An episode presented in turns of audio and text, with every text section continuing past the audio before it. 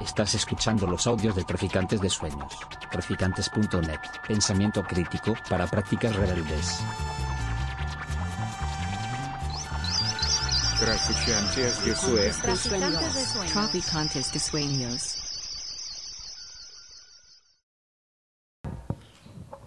El día es difícil y además acá se escucha como, yo creo que acá se graba ya, porque está bastante alto.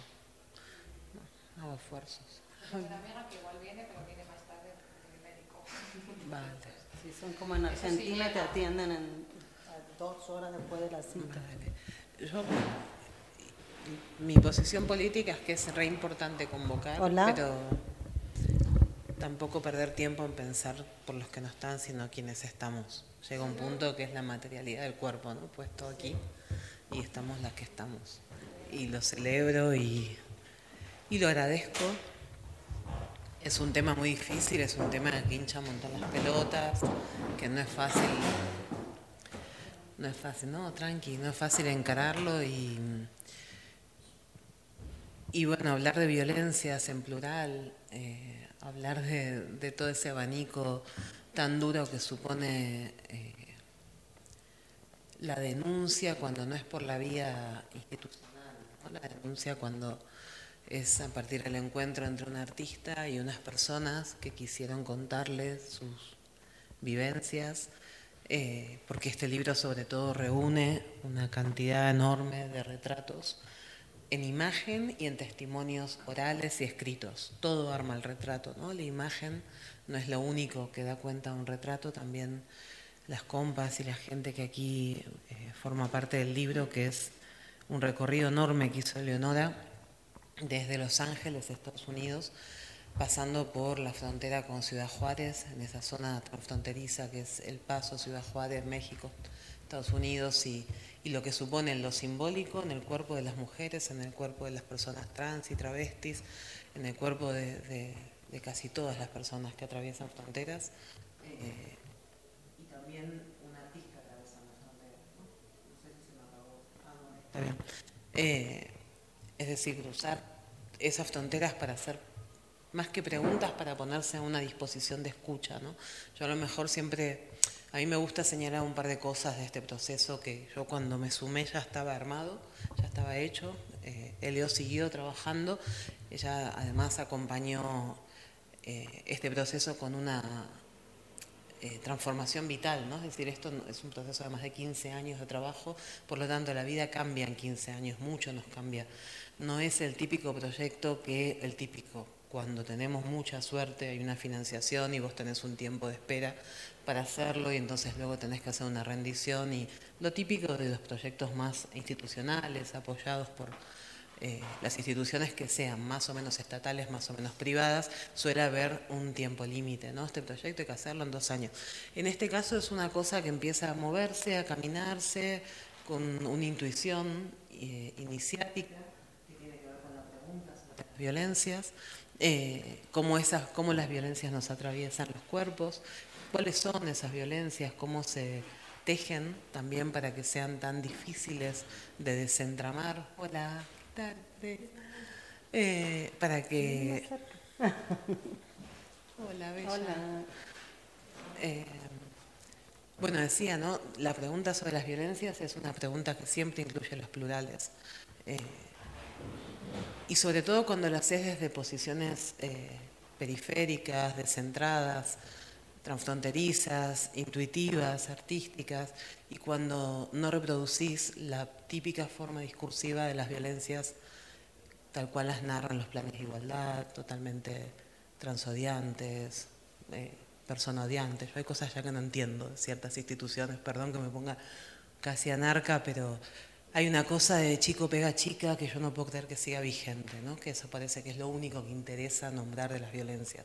Entonces todo el abanico que cruza la violencia corporal, la violencia física entre unas, otras y otros, y, y además cruzando los procesos de racialización, es decir, el racismo puro y duro, la vieja usanza del racismo, cuando eh, no es lo mismo la violencia sobre unos cuerpos que otros, Y, y ni hablar, por ejemplo, uno de los testimonios que, que había una foto ahí es de una compa travesti que parte de las violencias fue que vivió fue por parte de la policía cortarle el pelo, ¿no? Una violencia que no es lo mismo que otras violencias, sin embargo, qué tan dramático puede ser eso en la vida de una persona, pues mucho. ¿no? En Argentina, cuando llega Leonora, además ella se interesa por la forma de violencia muy diferencial y muy situ y situada que tiene que ver con el terrorismo de Estado en nuestro país de la última dictadura militar o cívico-militar, que duró hasta el año 83 y empezó en los 70. Empieza en 76, 24 de marzo de 76, pero empieza un poquito antes también. ¿no? Esa violencia sobre los colectivos eh, LGTB, sobre los cuerpos feminizados, sobre las mujeres, es una violencia diferencial. Hay una forma de machacar los cuerpos, de, de, de destruirlos, de ensañamiento. Entonces Eleonora se interesó por esa pregunta, coincide con su vuelta al país después de 25 años de vivir como migrante en otra región del mundo, ¿no? en el norte global, en Estados Unidos, en California, en Los Ángeles, donde el mundo hispano, el mundo negro, el mundo afro es enorme. ¿no? Entonces también ese retorno a Argentina incluye las preguntas que se hacen en este libro y en el proyecto que tuvo que ver, este libro reúne el proyecto de 15 años de vida de Eleonora como artista y sus diálogos. Por otro lado, hay algo de lo metodológico. Eleonora va a los lugares después de que la llaman a ella, no es ella que llama para entrevistar y no sabe tampoco qué le van a contar. Intuiciones, si vas a hablar con familiares de víctimas de feminicidio, de travesticidio, probablemente sepas más o menos por dónde va a ir encarada la pregunta o la escucha. Pero si vas a o, o terrorismo de Estado, ¿no? Pero si es un, un testimonio muy personal, muy del ámbito individual, que, de alguien que además no le ha interesado, porque también podemos no estar interesadas en denunciar por la vía judicial, y encontrar en la artista o en un artista como Leonardo una fotógrafa, una escucha y una interlocutora válida y decir, es con ella, va a ser ahí. Entonces, bueno, este proyecto va un poco de eso. Eh, después hay decisiones que podemos ir mostrando de a poco, como por ejemplo las las páginas en blanco que tiene el libro, que son tiempos de silencio para nosotras, porque transcribir todos estos testimonios, escucharlos, en su caso vivirlos, estar presente, eh, realmente requería escucha y también silencio y paciencia. Y si de repente no se puede, se para y se detiene y se espera. Porque al final son testimonios que te cruzan el cuerpo y la vida, ¿no? No salís igual de esas escuchas. O, o salís ni siquiera mejor, salís bastante más rota. Eh, y al mismo tiempo te reconstruís. ¿no? Entonces es un proceso vital, no es un proceso burocrático, que también son vitales, porque madre mía, escribir cualquier formulario eh, es bastante hinchapelota como mínimo. Entonces estamos ahí y, y, esto es como una introducción. A mí personalmente es un, eh, y muy breve, ya quiero ir cerrando, a mí personalmente fue un, un regalazo que Leonora me convocara para acompañarla en plena pandemia, en pleno confinamiento, por Zoom, por Meet, como podíamos. Un proyecto que yo ya conocía, que había ido a ver, de manera, o sea, las exposiciones que hace ella de las fotos, que son enormes, el recorrido que tiene el, proyecto expositivo es enorme. Y fue una curaduría muy difícil, personalmente, porque también me atraviesa, porque a quien no, ¿no? a quien no atraviesa esto y además transcribir los testimonios. Bueno, fue bastante complicado. Pero más allá de eso, el dispositivo que sabíamos que queríamos hacer era un libro. Por los circuitos que recorre un libro, por el tiempo más largo que tiene un libro. Porque el libro también es una pérdida de control. De alguna manera el libro se te desborda y se te va.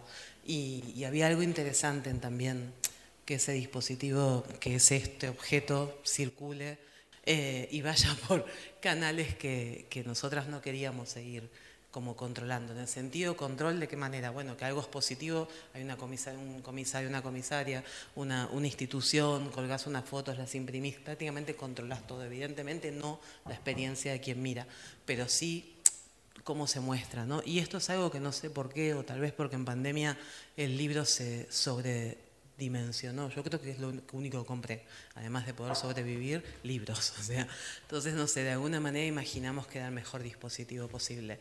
Y, y bueno, y como les decía, el proyecto ya estaba hecho. Muy pocas decisiones atravesaron la curaduría.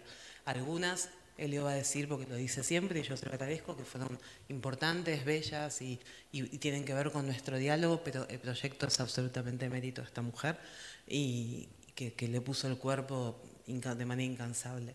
Y, y que seguís proponiendo diálogos y escuchas. ¿no? A mí personalmente una cosa que sí me interesó en el texto de apertura, que tampoco quería que sea un texto curatorial, del orden de lo argumentativo, porque tampoco sé qué más decir sobre estos temas, porque no sé, no sé qué más decir, no sé si dije algo alguna vez, pero digo, sí me pregunté eso por el testimonio, y es algo que también lo dejo acá arriba porque no sé para qué sirve testimoniar, ¿no? Yo tengo contradicciones, a veces testimonias porque tiene que ver con una herramienta de denuncia, porque puedes elegir tus interlocutores, no es lo mismo que ir a denunciar a una comisaría, sin embargo, tiene que ver con la denuncia, pero al mismo tiempo, y esto capaz es, es un embole, pero también te puedes pensar, ¿no soy también una amplificación de la amenaza?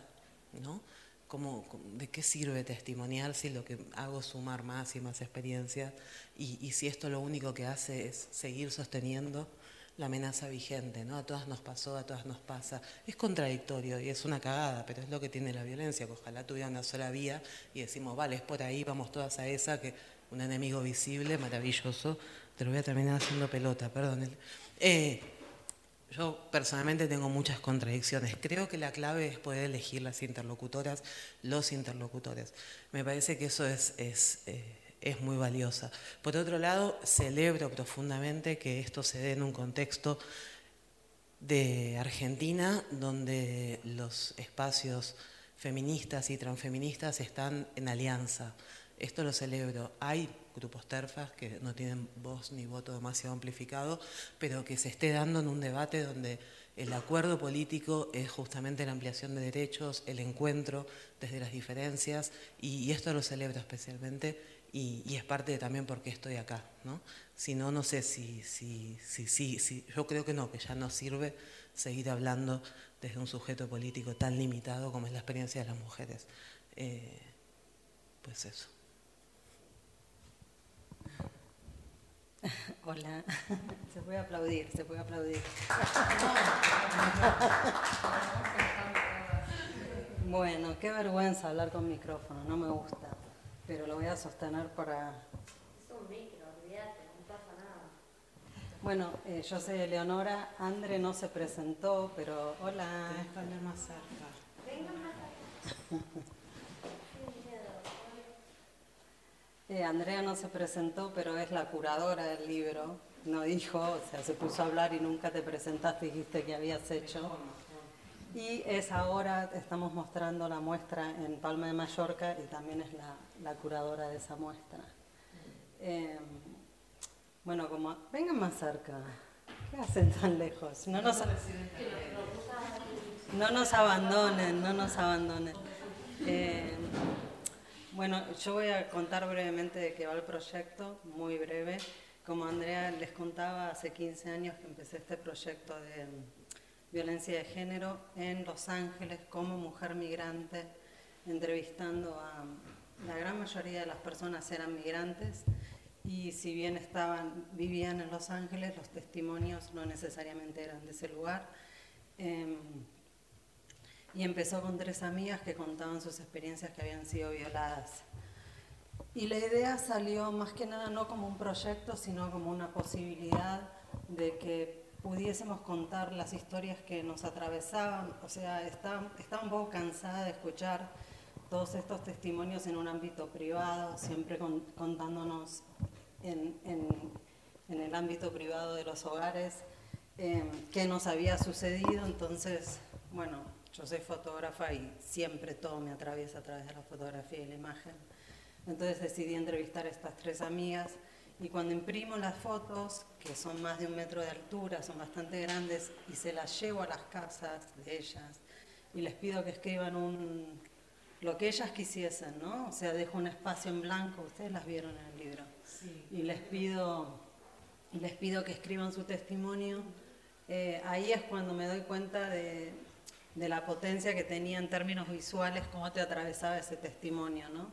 Entonces decido continuar y lo que les pido, y decido continuar y esto es clave para el proyecto, es que todas las personas de alguna manera se conocen, o sea, siempre hay un, fue un, proyecto que eh, se realizó todo de boca en boca, o sea, en ningún momento fui a ningún tipo de organización a buscar testimonios de ninguna persona, sino que siempre fue una amiga de una amiga de una amiga. Al principio, en la primera página, hay como un mapa a mano alzada, que es un pequeño pedacito de justamente de la trayectoria de cómo llevo a las personas. Y eso también fue adrede porque lo que yo quería era, lo que sucedía en ese momento cuando yo empecé el proyecto era cuando les pedía, les preguntaba a las personas si conocían a alguien que hubiese sufrido violencia, que les dijesen que yo estaba trabajando en ese proyecto, automáticamente lo primero que me decían era que no conocían a nadie. Y yo sabía que eso era imposible. Entonces, cuando les insistía y les decía, sí, pensá, porque seguro que conoces a alguna mujer, ahí decían, ah, sí, conozco a esta, esta, esta. Y lo que es muy sorprendente y de alguna manera, eh, nada, me hace pensar, noto, o sea, cómo han cambiado las cosas de hace 15 años ahora, que no es tanto tiempo, es que si yo en este momento le pregunto a cualquier persona si conoce a alguien que sufrió violencia sexual, nadie, por lo menos en el mundo occidental, me diría que no conoce a nadie. Y eso es un, producto de la lucha que se viene sosteniendo. Y ahí viene un poco de qué sirve el testimonio. ¿no? Em, yo creo que sirve, no sé si sirve para cambiar. A ver, yo creo que el testimonio solamente sirve si hay una escucha atenta del otro lado. Si hay un testimonio y testimoniamos y denunciamos, denunciamos y nadie nos escucha, no sirve para nada. Entonces, creo que se necesita un ida y vuelta siempre en, esa denuncia, en ese testimonio. Em, y bueno, y así empezó el proyecto. Eh, lo único que le pedía a las mujeres era, a las personas que participaban, era que pusiesen el primer nombre por quién habían sido eh, violentadas o abusadas y, la edad. Y la edad era eh, si había sido un, un, término, o sea, si había sido en diferentes momentos de su vida, que pusiesen las edades, ¿no? Eh, eh, y, cuando les pedía que pusiesen la persona, no era en términos de nombre y apellido, sino que pusiesen el vínculo que tenían con esa persona. Porque lo que yo, lo que a mí me interesaba era, era mostrar ese gran abanico de vínculos que teníamos, que era en el ámbito privado y en el público, que siempre estábamos atravesados por la violencia. llegó un momento que ya tenía muchísimos testimonios y, la verdad un abanico muy grande de, vínculos y ya pensaba que el, proyecto había terminado, em, pero no quería cerrar un proyecto sobre violencia de género sin hablar de los feminicidios y ahí es cuando decido ir a Ciudad Juárez, de nuevo a través de una amiga que conocía a las mamás de Juárez, algunas mamás de Juárez. Em, voy con ella, cruzamos la frontera y, conozco a las mamás de Juárez y dejan testimonios de feminicidio. Y ahí fue la primera vez que yo empecé a tener contacto con familiares de víctimas de feminicidio. Y la pregunta que me hacía era, ¿cómo un proyecto que es, todo sobre um, testimonios en primera persona, cómo hago cuando esas personas ya no están para que dejen testimonio? Entonces ahí es cuando decido que sean las mamás que dejan testimonio. Y la idea de Juárez también era porque a mí me interesan mucho las, eh, las violencias que, que, suceden en territorios fronterizos, ¿no? que son bastante particulares porque son, o sea, se utiliza la violación no solamente como una herramienta disciplinadora y de tortura, pero también como una herramienta para conquista del, no solo del cuerpo, sino del territorio en sí. Y ahí también es una cosa que, hablamos mucho con María, el tema de cómo, de cómo la violación se utiliza en, en territorios de conflicto, ¿no? Y cómo de diferentes territorios de conflicto utilizan diferentes violencias. ahí, después de, después de eh, entrevistar a las mamás de Juárez, voy a Argentina y termino conociendo a Gustavo Melman, en una marcha del 8M, que es el papá de Natalia Melman, que fue un caso muy emblemático de femicidio en Argentina, porque estuvo involucrada la Policía Federal, ¿no? Y que de hecho ayer eh, lograron condenar al cuarto policía, había sido absuelto y luego de 22 años lograron condenar al cuarto policía. Eh, y nada, y es como también una, un producto de la lucha que sostienen los familiares, básicamente que nunca, o sea, nunca bajan los brazos, ¿no? En términos de tratar de pedir justicia. Y que, perdón, y que no es un hecho aislado. En No es un Argentina hecho La aislado. policía es parte del aparato de la violencia, eh, heredera ¿no? de las prácticas del terrorismo de Estado, vigentes hoy. La policía realmente desaparece, tortura y asesina personas. Hoy, todavía, ¿no? En Sí. Entonces, Bueno, y para cerrar de qué va el proyecto, eh, también decido entrevistar, como contó Ande, André, eh, a personas del colectivo travesti trans, porque me interesaba que dejasen, que dejasen testimonio de cuáles eran esas violencias que sufrían ¿no? y las particularidades de las violencias que sufrían y lo que sucedió fue que muchas de las mujeres que entrevisté o algunas hablaban de la violencia que sufrían durante la dictadura cívico-militar en Argentina. Entonces ahí también decido entrevistar a las hijas de madres desaparecidas en la última dictadura militar que dejan cuenta cómo la violación se utilizaba como una herrami- herramienta disciplinadora en la dictadura y cómo está el aparato del Estado eh, operando ¿no? en esas violencias. Am, de este proyecto de Guerrera se desprenden tres proyectos luego, o, o- o a medida eh, que, que iba haciendo este proyecto se empiezan a desprender otros. Uno fue Aborto Legal Ya, que es un documental que se desprende de un testimonio que una de las mujeres habla de cómo fue violada por el médico cuando fue a tener un aborto. Entonces la pregunta que nace de ese, de ese testimonio es, ah, cuando el aborto es clandestino, no es solamente que no tenemos acceso a un sistema de salud o al sistema de salud, sino que tampoco tenemos acceso al sistema de justicia. A partir de ese testimonio se desprende este otro proyecto que deriva en un corto documental también. A ver, hace la pregunta a Guerreras o señala o trata de, que nos pongamos a pensar cuáles son las, las violencias en el sistema de salud, ¿no? O sea, en, to- en diferentes partes de eh, los sistemas estatales que nos atraviesan, ¿no? Entonces justamente es eso que, que ella tiene en sus manos, es el kit de violación, así se llama, es una, es una instalación que acompaña la muestra, que mm, muestra todas las, todas, todas las cosas que atraviesan los cuerpos de las personas cuando llegan a un hospital, si fueron violadas, ¿no? Y también va acompañado de un código QR que puedes bajar el, el protocolo de violación que tienen los, los médicos en los hospitales con todas las preguntas que se le hace a alguien que llega. Eh, y, y bueno, y otro de los proyectos que se desprende de Atravesadas, eh, de Guerreras, es un proyecto que es Atravesadas, que es, el, que es esto, que ven acá, que se enfoca eh, solamente en los familiares víctimas de feminicidio, travesticidio, transfemicidio en Argentina. O sea, este es otro proyecto que también es una muestra y todos estos testimonios también son en primera persona a través de los familiares que cuentan un poco la lucha que vienen sosteniendo ¿no? por el pedido de justicia. Eh, todos también en primera persona, todos de boca en boca y con, con los testimonios son todos orales, entonces hay códigos QR que te llevan a, a los testimonios. Y a partir de este proyecto de Atravesades, eh, yo entrevisto al papá de... eh, ay, se me fue el nombre.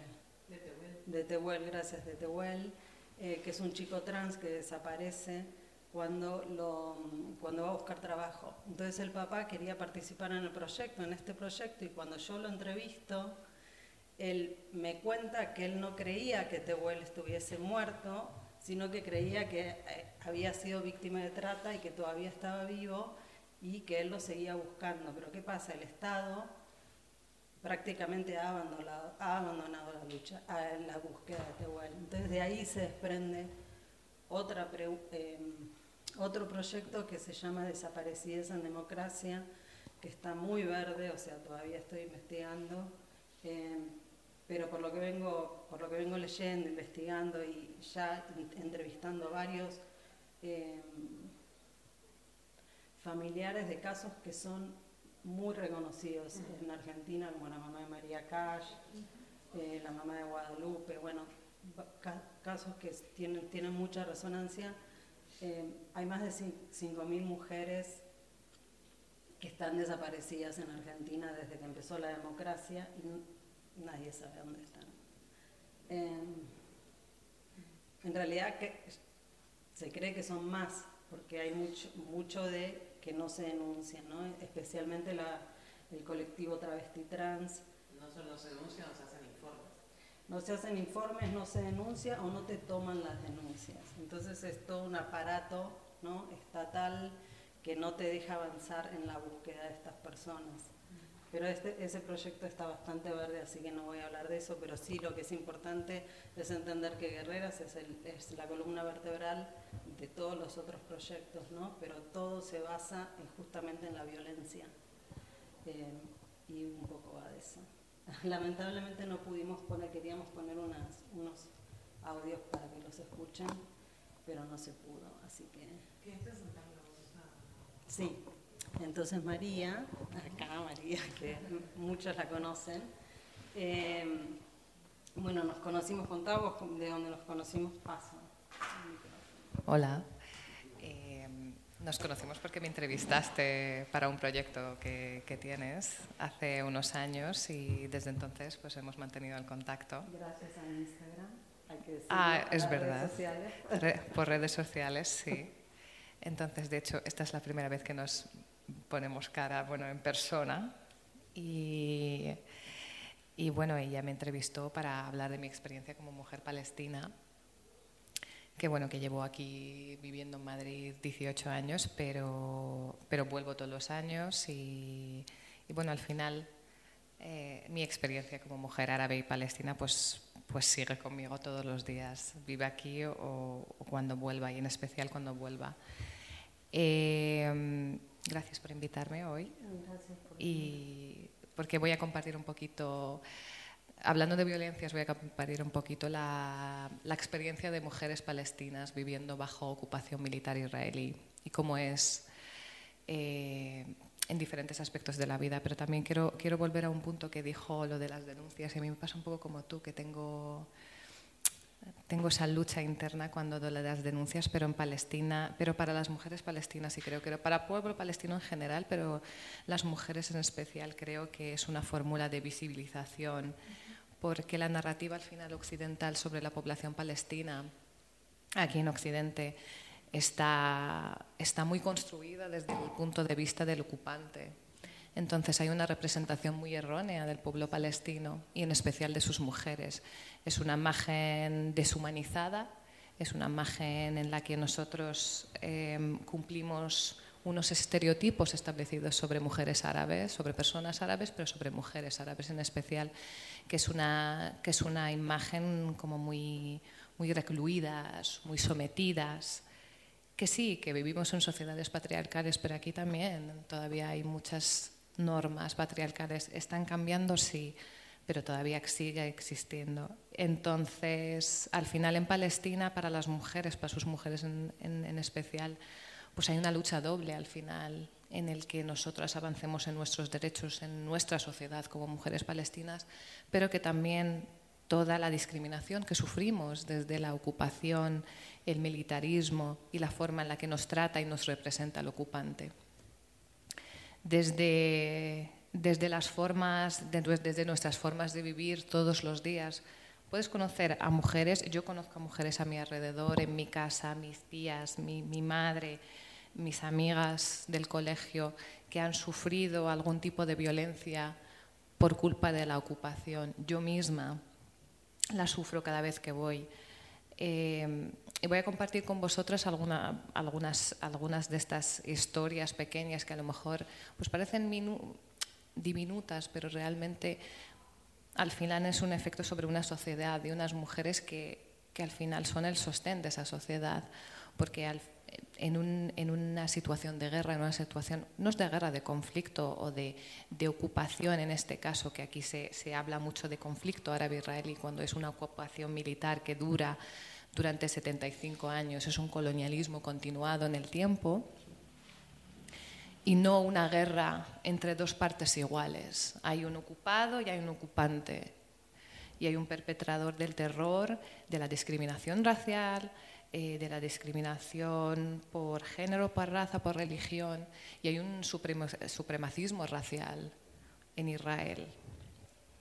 Entonces, es muy llamativo que cuando, cuando mandas unas personas que se supone que han sufrido mucho en Europa, que, al final se, se cree un Estado eh, bajo el lema de una, la única democracia de Oriente Medio, eh, donde no se, se practica una discriminación en todos los aspectos de la vida. Las mujeres palestinas al final son las que, las que terminan siendo el sostén de sus familias y suelen ser familias numerosas cuando sus maridos se mueren, son asesinados, cuando sus maridos son, son encarcelados. Y muchas, muchas veces, gran parte de las violencias que sufren es a raíz de todo esto. Es, las mujeres somos las personas más empobrecidas de la sociedad al final. Entonces tenemos trabajos precarios, pero tenemos que sostener a nuestras familias y tenemos que darles cuidados y atender a todos los miembros de la familia. Pero además, la ocupación, vamos a hablar de mujeres Em, casadas con personas encarceladas, sus condenas son muy largas, hay mucho, mucha dificultad de contactar con ellos o con ellas, en especial con las, con, con, las mujeres en cárceles. Hay em, los días que hay que ir a visitar una cárcel, puedes perder todo el día Imagínate si eres una persona que, tienes que sostener a tu familia y ese día no trabajas, entonces no entra dinero a tu casa. Eso también es una parte de violencia. La forma, la forma en la que eres atendida cuando llegas a ese, a ese centro penitenciario para ver a tus familiares, incluso a veces, pues a lo mejor pierdes todo el día y no puedes verles. Em, la forma de comunicar, la forma de de, cómo se las trata, se las grita, se las pega.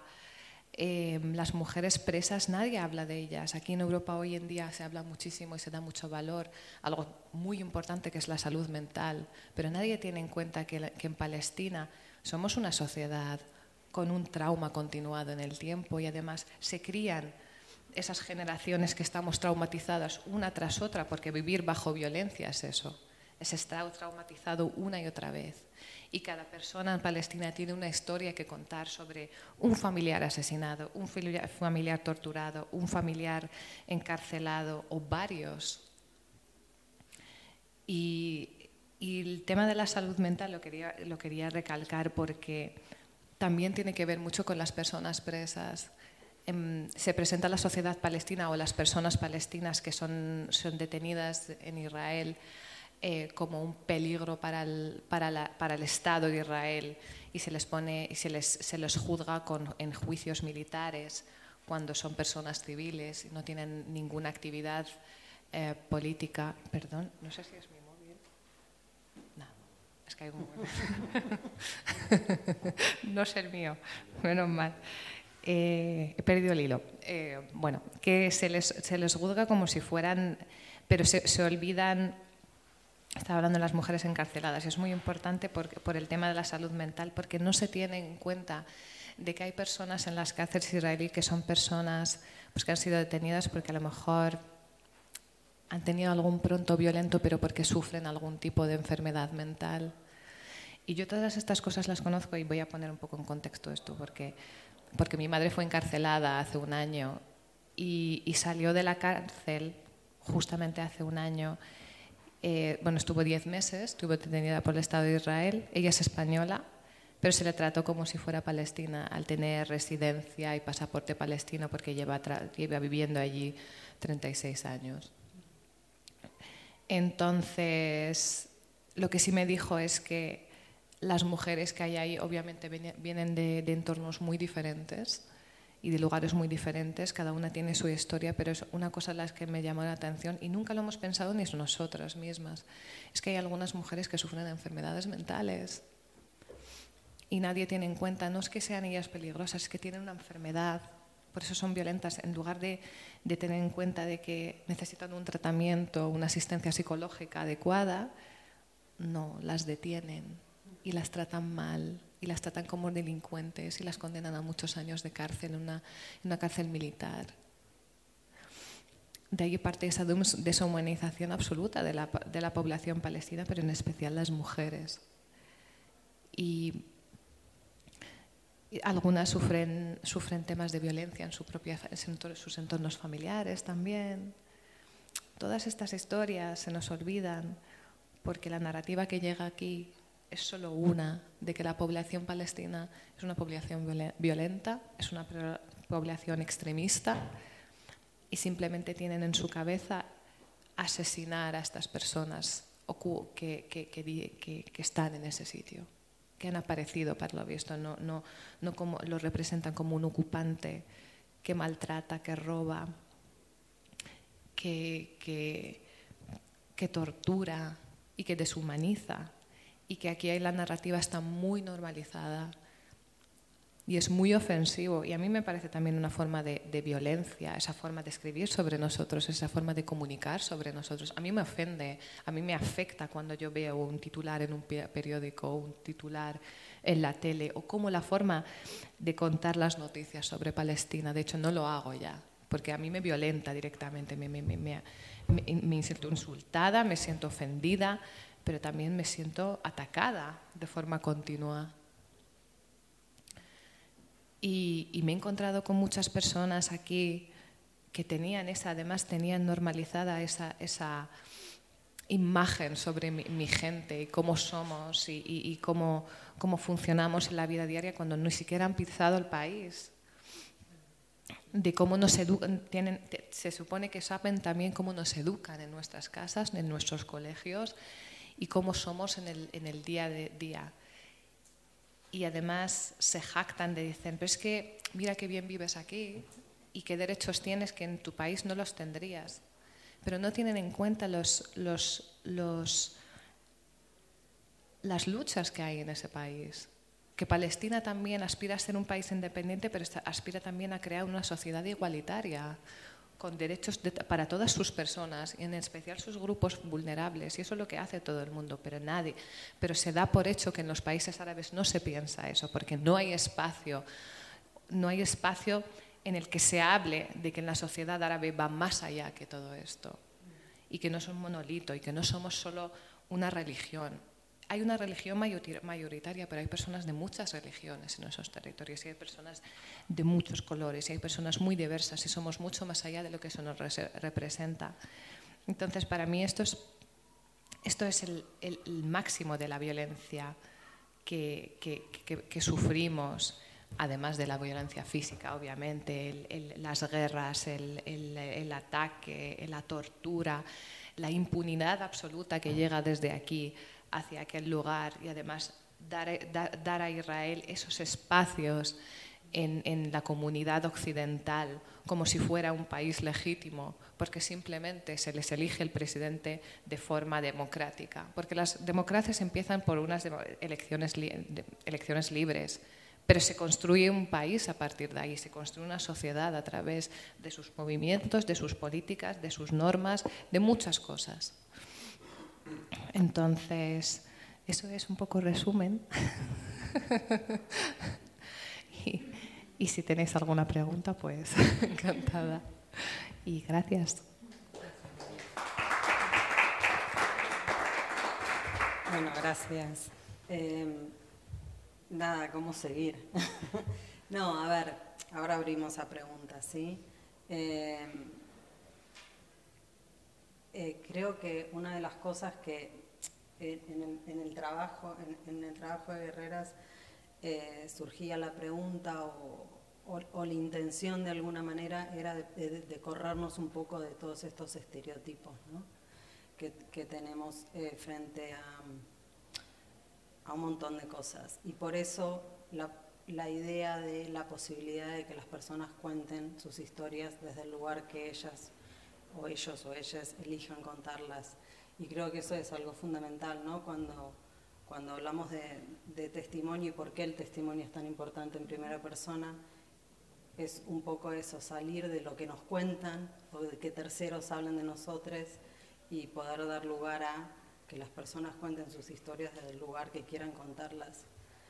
Eh, nada, es un poco difícil cuando tenés una sociedad estructurada aliada a medios de comunicación que no son libres, que son privados y que tienen intereses. Eh, y bueno, es una forma de manipulación. Eh, ¿Alguien quiere hacer alguna pregunta? Acá, paso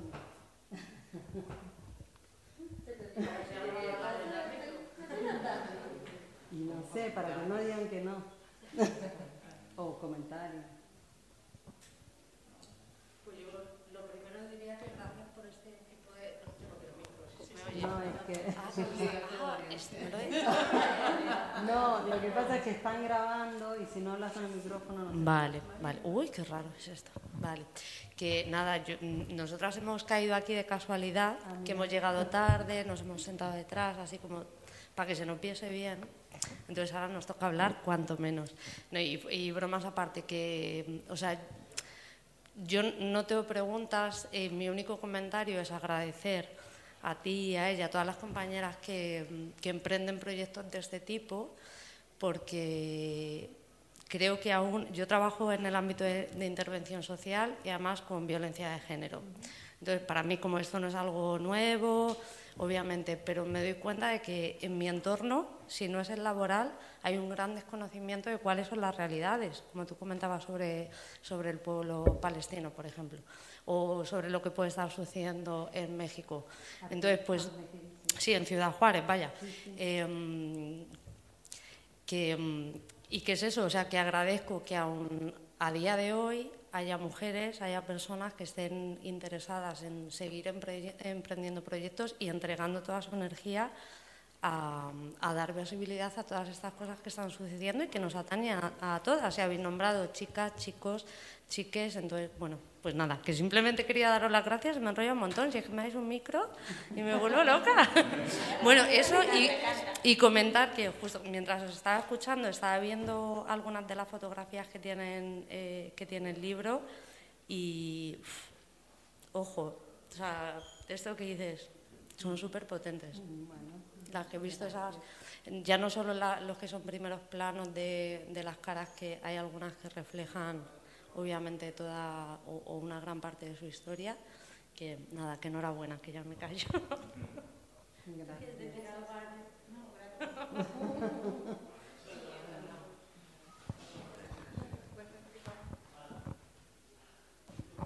Yo quiero darle valor al testimonio. Yo no- por supuesto, lo pongo, lo problematizo.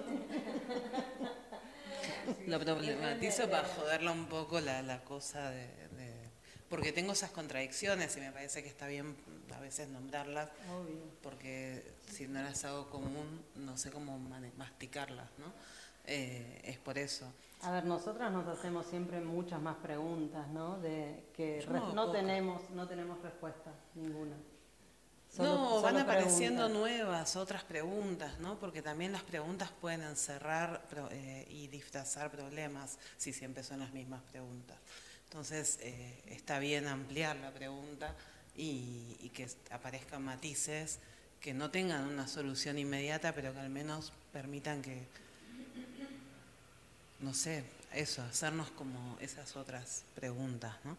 Eh, yo, por supuesto, el testimonio creo que es súper valioso y creo que construye comunidad, comunidad de denuncia, comunidad de, de, muchas cosas, pero sobre todo, y por eso guerreras también, creo que parte de lo más valioso de escucharnos es también reconocer estas pequeñas estrategias que son movilizadoras y, y que nos transforman la vida. O sea, la violencia es una mierda, no sé si llegas a salir, pero algo te moves, ¿no? Al menos te estás en desplazamiento, en un gerundio, donde todo el tiempo, porque te podés poner a salvo un ratito, pero siempre habrá una compañera, un compañero, lo que sea, igual en peligro, o tú eres también parte del aparato de peligro, ¿no? Para hacia otras, Eh, por tus prácticas, por lo que representas, por cómo te leen en la calle, por, por lo que sigues, pra- no sé, por lo que seguimos todo el tiempo ahí dando.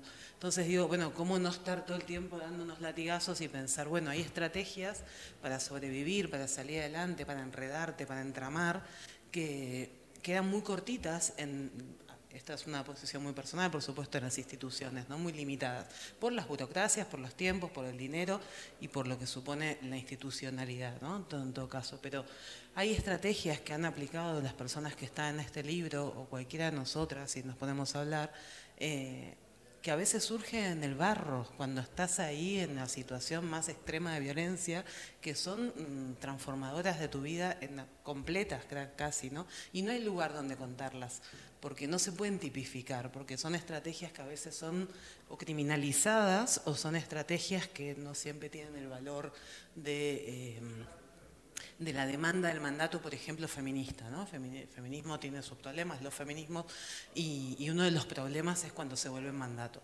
Ahí- ahí tiende a querer ser liberadora, pero si es un mandato la estamos cagando.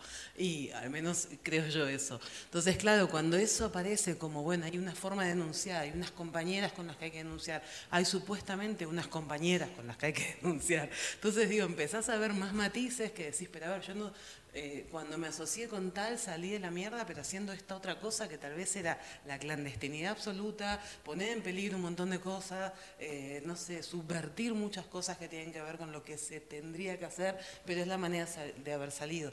Y, y- y sobre todo dar valor a que incluso en la peor situación de víctima, cuando estás, porque finalmente hay situaciones donde no siempre sos una víctima, ¿no? esa cosa de te arruinan la vida, también hay que tomar cierta distancia, pero creo que sí es muy valioso que cuando estás pasando por situaciones de mucha violencia, tenés mucha lucidez para saber qué carajo hay que hacer.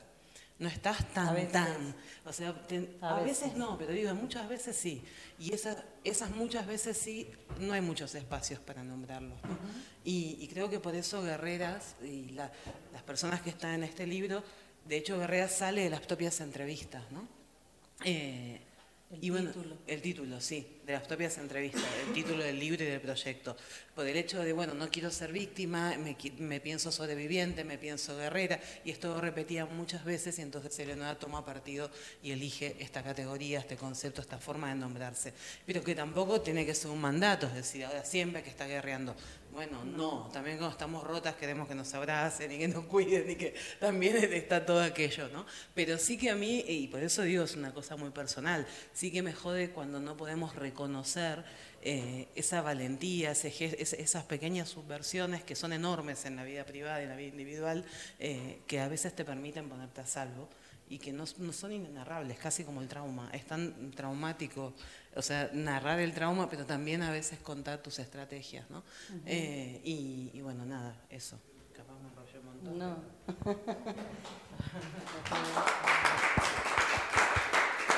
Eh, no, una cosa para, para contarles del libro es que justamente eso que decía André, el libro estuvo como cinco años sin nombre, no el libro, perdón, el proyecto, porque el libro vino al final. Eh, el proyecto estuvo como cinco años sin nombre. Eh, también vale decir que estuvo metido en una caja por mucho tiempo, por muchísimos años, abajo de mi cama. Y yo lo único que hacía era entrevistar, hacer las fotos que dejen el testimonio y estaba abajo de la cama, pero por años y años y años, como siete años o diez, hasta que decidí que, que lo iba a mostrar y que iba a hacer una muestra, ¿no? Fue un proceso muy largo. Pero lo de Guerreras era que las- la- una de las cosas que las mujeres me decían continuamente era que ellas no querían ser vistas como víctimas. Que eso era como un pedido que tenían la gran mayoría de ellas. Y, y nada, y, y algo que repetían continuamente era, eh, yo no soy una víctima, soy una sobreviviente, soy una guerrera, y lo repetían mucho, entonces ahí como a los cinco años yo decidí eh, llamar al proyecto eh, Guerreras. Eh, les iba a decir otra cosa y me olvidé, entonces quizás ya está. Eh, pero no, una- un texto que es muy lindo, que escribió una, una compañera nuestra eh, de Argentina que se llama Claude García, que quizás algunas de ustedes los la conocen. anarquista, lesbiana, maravillosa, todo lo que... Y en un texto que ella escribió, que, que lo adaptó para una de las muestras que hicimos, eh, justamente habla de eso, ¿no? de que la denuncia está bien y es necesaria, pero también está bien no denunciar y meterse para adentro. A ver, nadie puede decir qué es lo que hay que hacer, ¿no? qué camino tomar. El- este, este proyecto para nada se, se, se planta en esa posición de decirle a nadie eh, cuál es el camino a tomar. O sea, es, es un proyecto solamente que narra eh, eso. Y cada uno lo toma y lee los testimonios y los toma como, como quiere, como puede. No están editados, eso también es importante, que no, no edita, el testimonio no permite que se edite. Eh, así que es un vómito y está buenísimo. Esto confirma que Sartre se equivocó, que no era náusea, el vómito, lo que hace el existencialismo. Y otra, porque y sí. otra cosa es que el testimonio, el proyecto es todo, eh, bilingüe en inglés y español, se respeta siempre, porque justo, inglés y español porque empezó en Estados Unidos y, y había una cuestión de que hablaba mucha de la gente que, que formó parte de hablar en inglés, pero siempre se respeta cuál es el, el idioma en que se deja el testimonio. Entonces, primero siempre se muestra, no es un error del libro, el libro, ten- que tenemos que decir, no tiene errores, está todo pensado, eh, o sea, pero en serio que está pensado, o sea, cuando el testimonio, el primer testimonio es, por ejemplo, si fuese en inglés, luego está traducido en español, si es al revés, va viceversa, no es que nos confundimos. Eh, hay, hay personas que dejan el testimonio escrito en inglés y el testimonio oral va en, en español, o sea, y eso frontera, también ¿no? se respeta. Y cómo aparece la frontera, cómo aparece el tema del lenguaje, no se corrigen los, los errores gramaticales o faltas de ortografía, entre millones de comillas, es- se transcribe exactamente como lo escribieron las personas que escribieron esos Y se Eh, respeta la realidad. porque no creemos en la RAE, así que eso también. no te ni el amor, ni en vos, ni ya no tenemos que Nada. hacer nada. O sea, ¿para qué? La RAE ya imagínate dónde nos No, quedó. no creemos en la RAE, eh, hacemos libros sin creer en la RAE, no. Ajá. Eh, y bueno, y esto un poco el tema de las hojas en blanco, que fue una cosa con, con el editor, con Mati, que decía, no, hojas en blanco, ¿cómo no puedes dejar una hoja en blanco en el libro? Parece un error. Y la, y la repeleamos y la defendimos el tema de tomar una pausa, de, de dar un respiro, de, de eso, un poco la performática de, de la lectura también, ¿no? Bueno, nada más. Hermoso. Muchas gracias. Ah, pregunta, yeah. No sé si tengo una pregunta, pero por lo menos para, deciros que bueno que yo venía a ver un, libro que se llamaba Guerreras y, a- ver a Andrea y me he quedado aquí pegada al asiento escuchándoos, o sea que, que maravilla el trabajo que, que habéis hecho todas y muchísimas gracias por, por compartir todas las reflexiones que habéis compartido. ¿no? Necesitamos este y 150.000 más ¿no? para ir eh, bueno, denunciando de múltiples maneras todas estas violencias de, este sistema cis heteropatriarcal, racista, clasista en el que vivimos. ¿no?